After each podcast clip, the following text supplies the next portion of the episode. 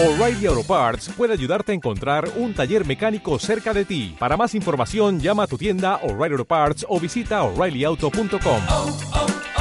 O'Reilly Y estamos de regreso en esta jornada de día miércoles en Atacama Noticias, pero no estamos solos a esta hora de la mañana porque nos acompaña el diputado Jaime Mulet, diputado atacameño, con quien vamos a estar compartiendo varios temas a esta hora de la mañana. Diputado, ¿cómo está? Muy buenos días. Muy buenos días, Daniela. Muy bien, gracias. Me alegro muchísimo. Diputado, vamos a lo que nos convoca a esta hora de la mañana. Le tengo una pregunta bastante interesante que tiene que ver con un anhelo también que tiene la región de Atacama, especialmente, eh, bueno, todas las personas que tenemos problemas como ligados al ámbito de salud y que también es una moción que usted ha estado apoyando y tiene relación directamente con cómo cierto poder generar espacios para que especialistas lleguen a la región de Atacama con un proyecto. ¿Nos podría contar un poco más sobre eso? Eh, perfecto. Fíjate que es bien importante porque todos sabemos y la gente en la región lo sabe y lo padece, digamos, lo que es más grave. Estuve el otro día en Chañaral, en Vallenar, y tú recorres toda la región y siempre tienes el problema de la falta de médicos especialistas.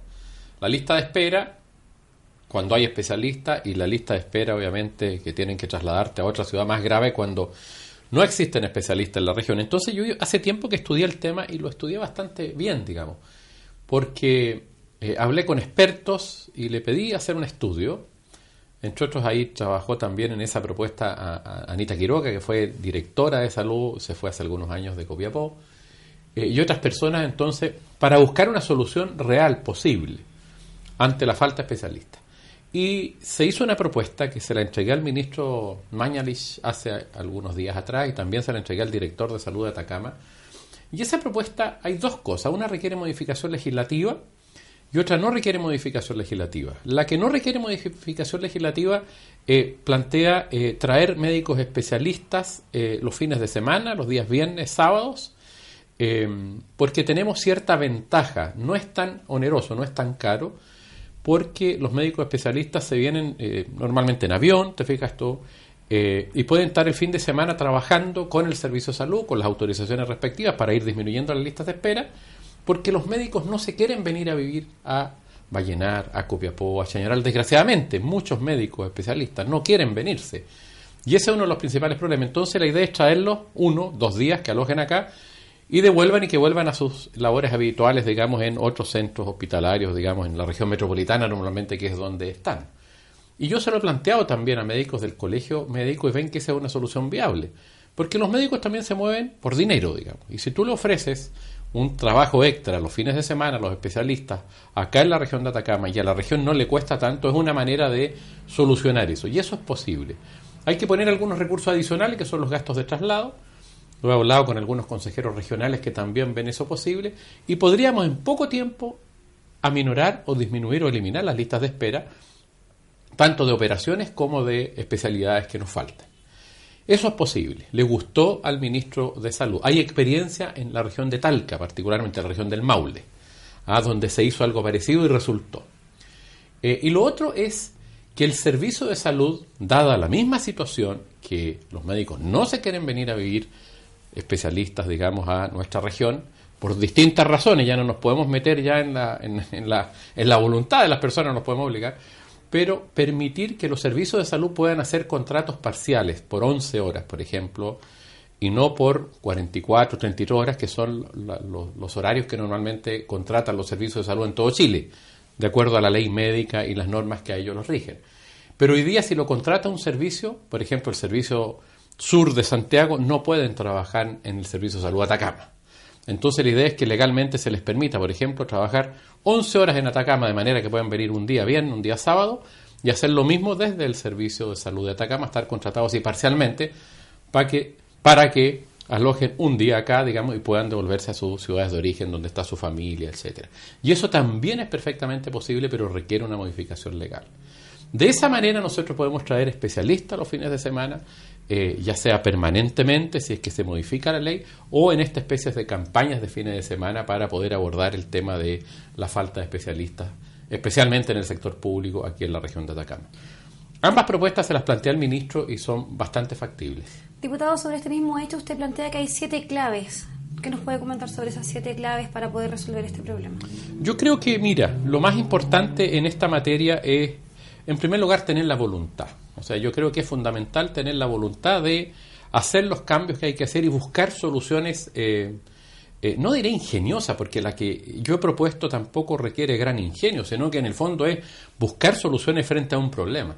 Nosotros no vamos a poder cambiar la voluntad de los médicos de no quererse venir a vivir a Vallenar o a Copiapó, a Chañaral o a Diego Almagro, a Freirina, porque, bueno, hay distintas razones que ellos tienen, digamos. ¿ah? Pero sí tenemos que generar los incentivos para que vengan. Y una de las maneras es buscar fórmulas novedosas como las que yo he planteado para que los médicos efectivamente vengan. Hace 10 años planteé la necesidad de tener una escuela de medicina. Se hizo la escuela de medicina y ya estamos formando médicos acá, lo que es muy importante también. Tuvimos la suerte los últimos años que han llegado médicos extranjeros. Y la verdad es que eso ayudó porque si no tendríamos el problema de salud más grave todavía porque todavía Chile no forma una cantidad suficiente de médicos. Y en la región de Atacama recién vamos a tener médicos formados acá en, ya vamos en el segundo año, en cinco o seis años más. Entonces yo creo que lo fundamental aquí es siempre eh, buscar soluciones, eh, diría yo, y tener la voluntad. Y lo otro el otro problema que tenemos también grave que enfrentar en la región es que tenemos una rotativa de autoridades en el área de salud. Y eso también genera dificultades. Por ejemplo, hemos tenido tres o cuatro directores de salud que están a cargo de la salud de la región de Atacama en este año y medio de gobierno. Van un año, cinco meses de gobierno, ni siquiera un año y medio. Y hemos tenido cuatro directores de salud. Hemos tenido cuatro intendentes. o sea, esa rotativa también de autoridades también nos genera dificultades es muy graves, digamos, para poder generar políticas públicas frente a los problemas graves como los de salud, los de educación, los de seguridad ciudadana, que son problemas, y los de desarrollo estratégico, digamos también, eh, con esa rotativa de autoridades es muy difícil poder abordar eh, los problemas graves como los problemas de salud.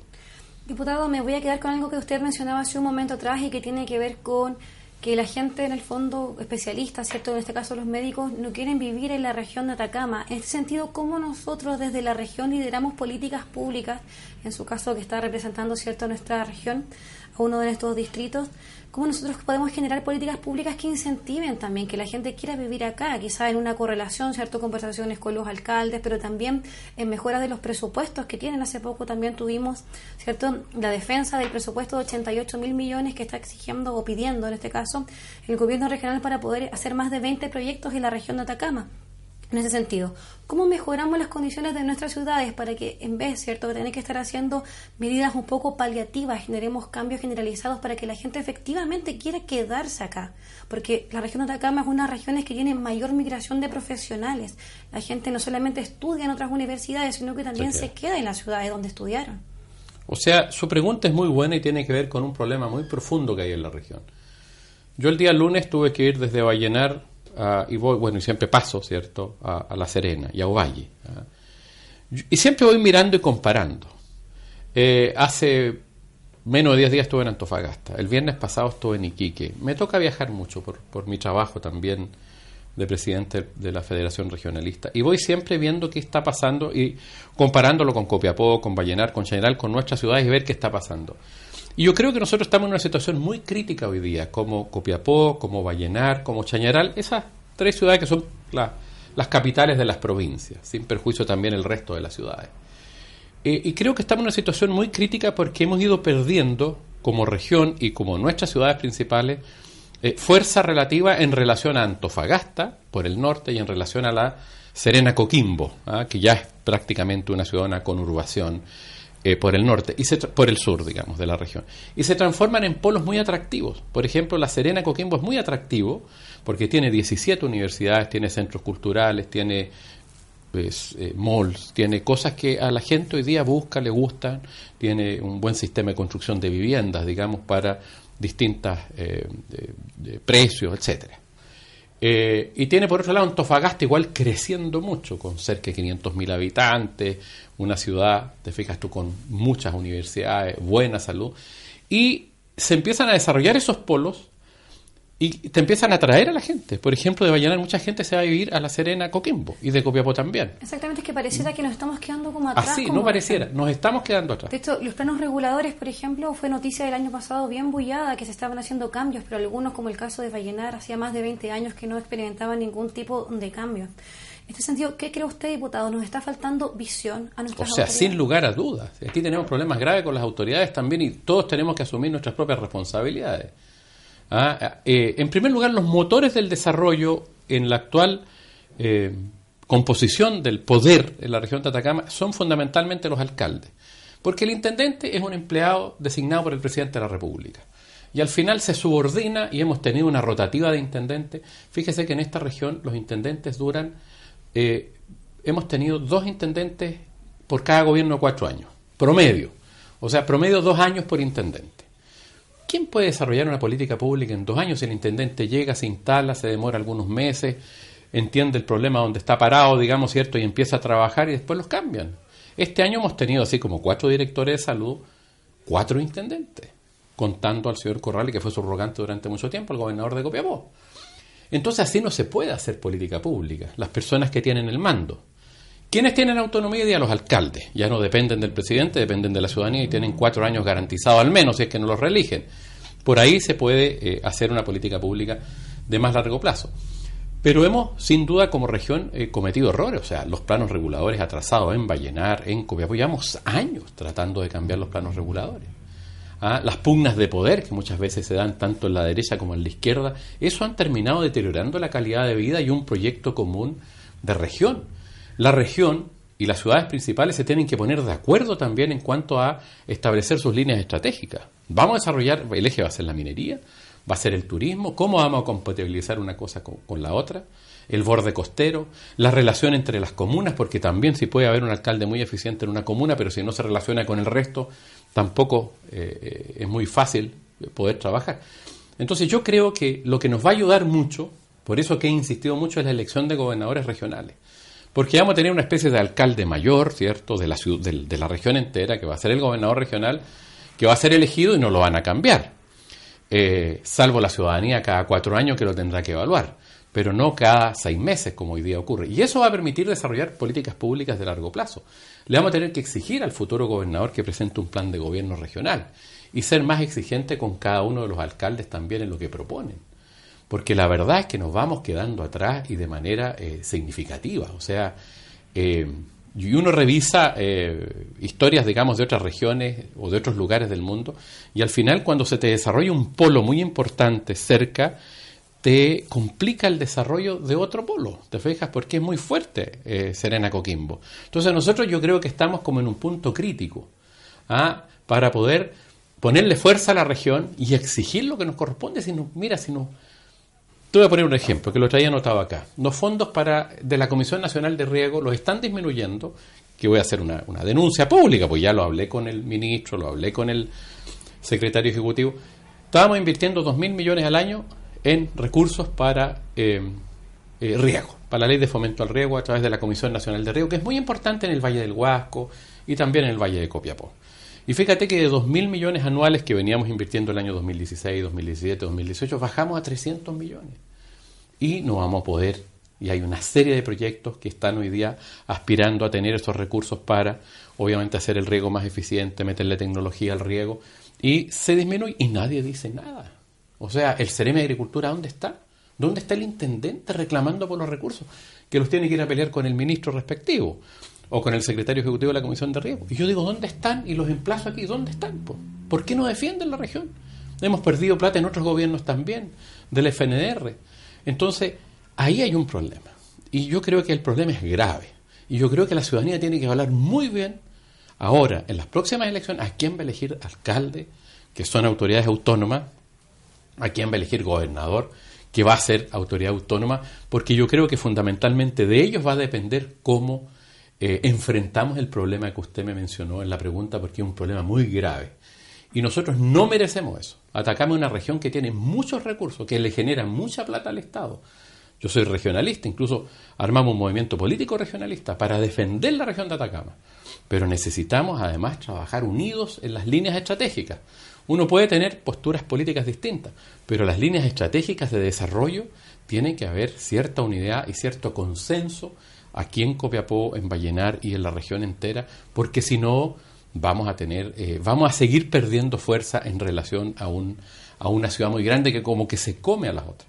Un poquito como pasa Copiapó en relación a Tierra Amarilla le cuesta mucho desarrollarse a Tierra Amarilla. ¿Por qué? Porque Copiapó se desarrolla y la va un poco, eh, eh, re- digamos, retardando su desarrollo. Eso pasa. Y eso nos pasa como región hoy día con eh, Antofagasta y con La Serena. Entonces tenemos que hacer un gran esfuerzo. Y yo creo que tenemos que ponernos de acuerdo también en algunas cosas fundamentales. Diputado, eh, bajo esa misma línea de generar esfuerzos, hace muchos años se viene escuchando en la región de Atacama esta manifiesta intención, ¿cierto?, de generar una diversificación de la matriz productiva. En este caso, nuestra región ligado al desarrollo del polo del turismo para ir, ¿cierto?, des- despegándonos un poco de nuestra tradición minera que tenemos como región del área norte. Pero también se ha hablado mucho de la integración. Finalmente, pareciera que hablamos mucho, ¿cierto?, de diversificación, mucho de integración. At- Atacama está hace años en el Atacalar, por, por supuesto, usted también lo, conoce muy bien. Pero, sin embargo, a la hora, ¿cierto?, de ver resultados, al parecer estamos viendo pocos, porque como usted ha señalado hace un momento atrás también, La Serena y Antofagasta hacia el norte están dejando la región de Atacama un poco como una región, digamos, como de segunda de clase, de segunda categoría. Así es, o sea, eh, tenemos ese problema. Eh, la integración con Argentina es fundamental. Eh, el desarrollo turístico también. Usted, esas son dos líneas estratégicas que tenemos que consensuar muy bien porque tenemos unas costas maravillosas, los cielos, todos los que conocemos, los valles, el Valle del Huasco es maravilloso, va a ser turismo, la costa entera es maravillosa, pero bueno, pero aquí tomarse eh, los terrenos gratis. Entonces, si usted quiere desarrollar el turismo, usted tampoco puede tener una costa completamente desordenada. Y no me digo que la, no digo que la gente no tenga derecho a acceder, sino que se podría haber planificado. Se podrían haber hecho calles, se podría haber hecho, pero hoy día usted sabe que tener 8.000 viviendas en la costa eh, sin agua potable, sin alcantarillado, ¿qué significa desde el punto de vista de salud, el punto de vista de la planificación territorial, desde el punto de vista del medio ambiente? Entonces, bueno, ¿y qué pasó? ¿Hay así ese desorden urbano en otras ciudades, en Antofagasta, en Coquimbo, en La Serena, o no sé, o más al sur? No. Entonces acá, quienes debieron haber frenado eso en su oportunidad, o haber ordenado, porque usted puede fijar una política ya que se tome los terrenos gratis, son fiscales. Es- Es válido eso. Pero ordénelo. Haga calles, planifique, no sé si me entiende, y ya, y tú fija una política de turismo eh, popular, ¿me entendís tú? De que todos los chilenos tienen derecho a tener una segunda vivienda, me parece bien, pero ordene, no deje ese desorden. Entonces, ¿cómo? Es muy difícil ahora meter un turismo, digamos, de exportación o para que venga gente de afuera si tú no tienes los mínimos. Entonces, hay que regular, hay que tomar decisiones duras. Tú tienes en Vallenar una toma como de 3.000 casas al lado sur de Vallenar. Todo desordenado, urbanísticamente. No se respetan los planos reguladores en ninguna parte.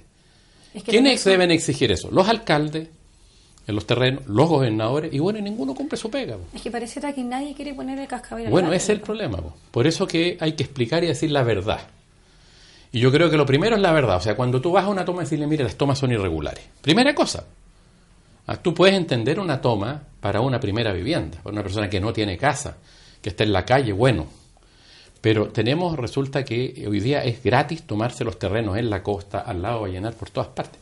Y eso eh, tú lo puedes promover, pero hay que hacerlo ordenadamente. Y ahí tenemos un problema, ¿te fijas tú?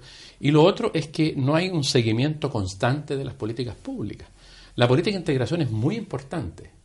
Y hizo un gran trabajo ahí un consejero regional que ya falleció, que fue don Julio Palma, que trabajó mucho eso, Julio Palma, y logró definir una línea estratégica interesante ese señalar y se ha invertido harto, pero falta consistencia, ¿ah? falta consistencia y estar ahí trabajando.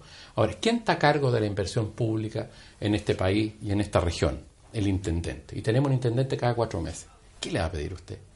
No sé si me entiende. ¿Y quién lo cambia al intendente? Lo cambian de Santiago. Y nos dejan siempre así. Entonces, ¿quién puede proyectarse en una política pública con tranquilidad, con plazo? Por eso que yo creo que la, elección de gobernadores regionales nos va a servir mucho. Ahora no es la solución mágica tampoco, pero nos va a servir mucho. Y trabajar en esas líneas estratégicas de común acuerdo, unidos.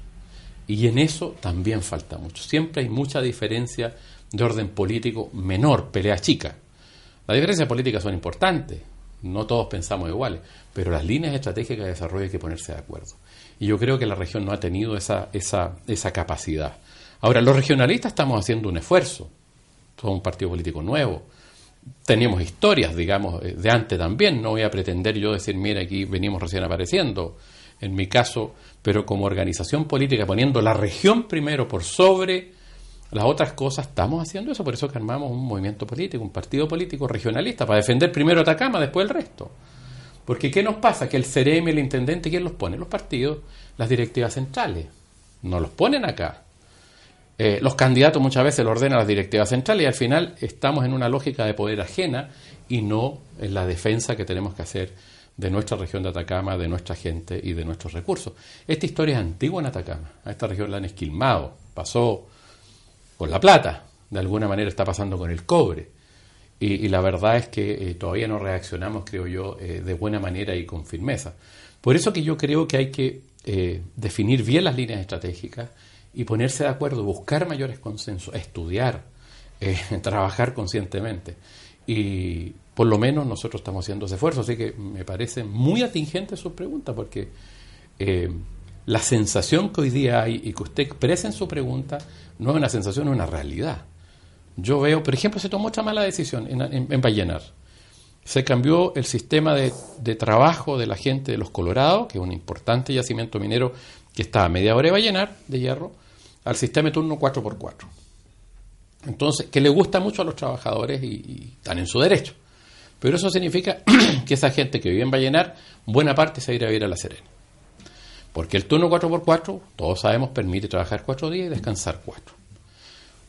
4 días que trabajan 12 horas, etcétera, a las empresas les gusta también. Bueno, ¿quién pierde? Las ciudades. Pierde Vallenar. Porque esa gente que tiene un sueldo estable, los ingresos bajan y se van a ir a la región de Coquimbo. Pasa lo mismo aquí con Candelaria, ¿cierto? Que está al lado de Copiapó. O sea, esos turnos excepcionales de 7x7, 4x4 eran para las faenas lejanas, como no sé, Proyecto Marte, que estaba allá arriba en la cordillera, la COIP, que era razonable. Usted no puede hacer ir y volver a las personas todos los días, es imposible. O a construir una ciudad como se hacía antes, como El Salvador o Calama. Eh, entonces ahí eh, es donde nosotros tomamos decisiones erradas. No deberíamos haber permitido eso, porque nos complica como ciudad, nos complica el desarrollo, nos va achicando. Pero en ese sentido, diputado, ¿qué es lo que se puede hacer? Nosotros hace unos meses atrás comentábamos con ya el ex ahora Ceremi eh, de Minería, que nos comentaba incluso que la idea era, ¿cierto?, ponerle fin al 7x7 como turno. Pero además de eso, también nos comentaba que desde el propio gobierno, ¿cierto? No se les puede hacer una exigencia a las empresas del ámbito privado de la contratación de manos de obra local. ¿Y por qué se lo pregunto? Porque el día de hoy también salió el último informe de desempleo, ¿cierto? Del último trimestre de la región de Atacama, que nos sitúa como nuevamente una de las regiones con mayor desempleo, con un 9,1%. Eso también es delicado porque somos una región que está en vías de desarrollo, esperemos, ¿cierto? Pero si tenemos una tasa de desempleo, vamos a seguir generando problemáticas porque va a seguir, usted sabe que el tema de la pobreza también es transversal, entonces se van a seguir generando dinámicas que van a seguir eh, yendo, ¿cierto?, a un ámbito más perjudicial de las ciudades, quizá incluso el incremento de las ocupaciones ilegales, ¿cierto? El incremento de gente trabajando en empleos que son como más precarizados, y eso también nos va generando a nosotros como región otras inquietudes distintas a las que tenemos en este momento. Sin duda. Ahora eh, presentamos, le cuento lo que, a lo que hacemos los parlamentarios, que tenemos muy poca capacidad de iniciativa los parlamentarios, porque casi todas las iniciativas importantes que implican recursos o cambios orgánicos requieren patrocinio del presidente de la República. Y aquí no quiero echarle la culpa de todo a Piñera, digamos, la culpa tiene Piñera, la tiene Bachelet respecto a los problemas que tenemos con región, como región, y la tenemos también nosotros. Lo importante es parar, ver y decir, bueno, ¿cómo trabajamos juntos?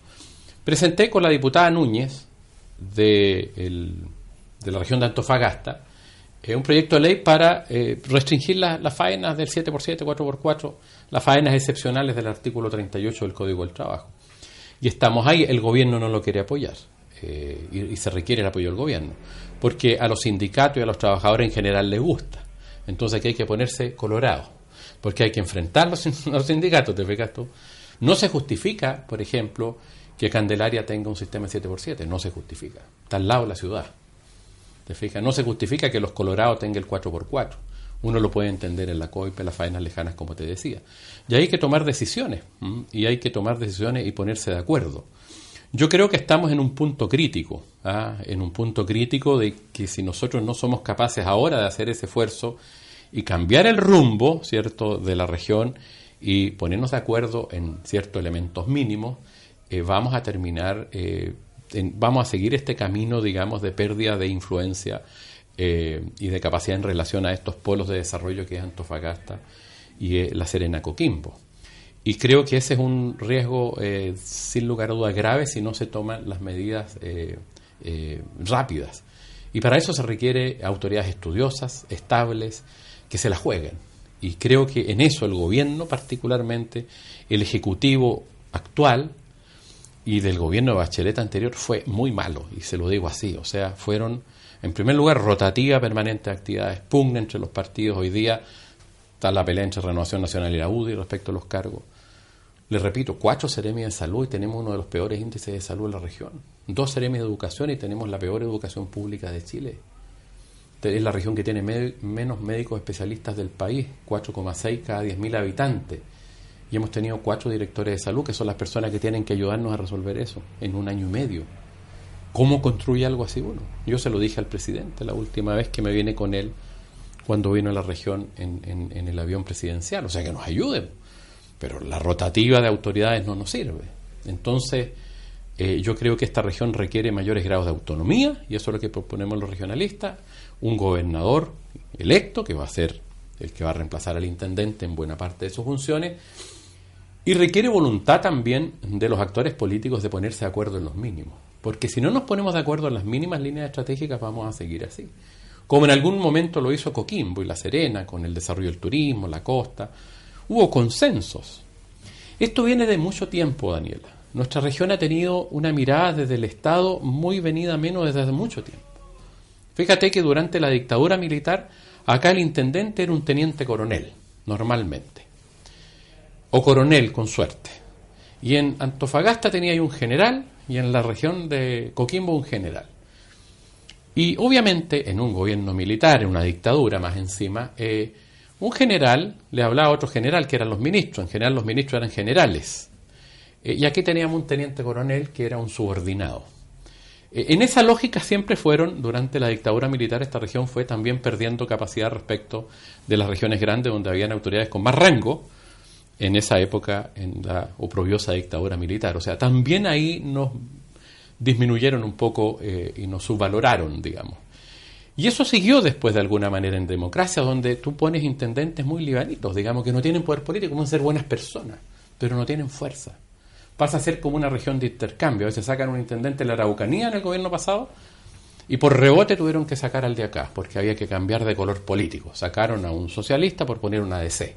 ¿Por qué? Porque en la Araucanía habían sacado un DC y habían impuesto un socialista. Y te fijas, o sea, somos como un- una región de segunda mirada desde Santiago. Por eso que el regionalismo es muy importante. Y Y también por desde eso el punto de vista político, digamos, porque hemos visto también que varios partidos han tenido la misma problemática, ¿cierto?, en la región de Atacama de este tema de la negociación de los cupos. también Claro, las candidaturas pues, bajan, suben y todo lo hacen en Santiago. Bueno, la reacción mía como hombre de la región y, y- que le gusta la política, el servicio público, fue armar un partido político regionalista y estamos haciendo un esfuerzo. Ahora, no es fácil, pero yo aquí hago un llamado a todos los sectores políticos, o sea, aquí tenemos que ponernos de acuerdo los actores en los mínimos. Y yo creo que eso es lo que falta para poder, eh, obviamente, enfrentar de verdad los temas que nos preocupan, porque si no vamos a seguir perdiendo capacidad relativa en relación al resto de las regiones. Exactamente. Estamos conversando con el diputado Jaime Muilet, diputado de la región de Atacama. Diputado Lamos, muchas gracias por haber estado compartiendo con nosotros, pero se nos acaba el tiempo a esta hora de la mañana. Lo dejamos invitado, ¿cierto? Como siempre, para que pueda acercarse en otra ocasión a conversar en Atacama Noticias. Y nosotros nos despedimos a esta hora de la mañana. Que tengan una excelente jornada de día miércoles de mitad de la semana. Recuerde que la entrevista la puede revisar también en nuestro sitio web atacamanoticias.cl y también estará disponible en nuestra fanpage de Facebook. Hasta está pronto.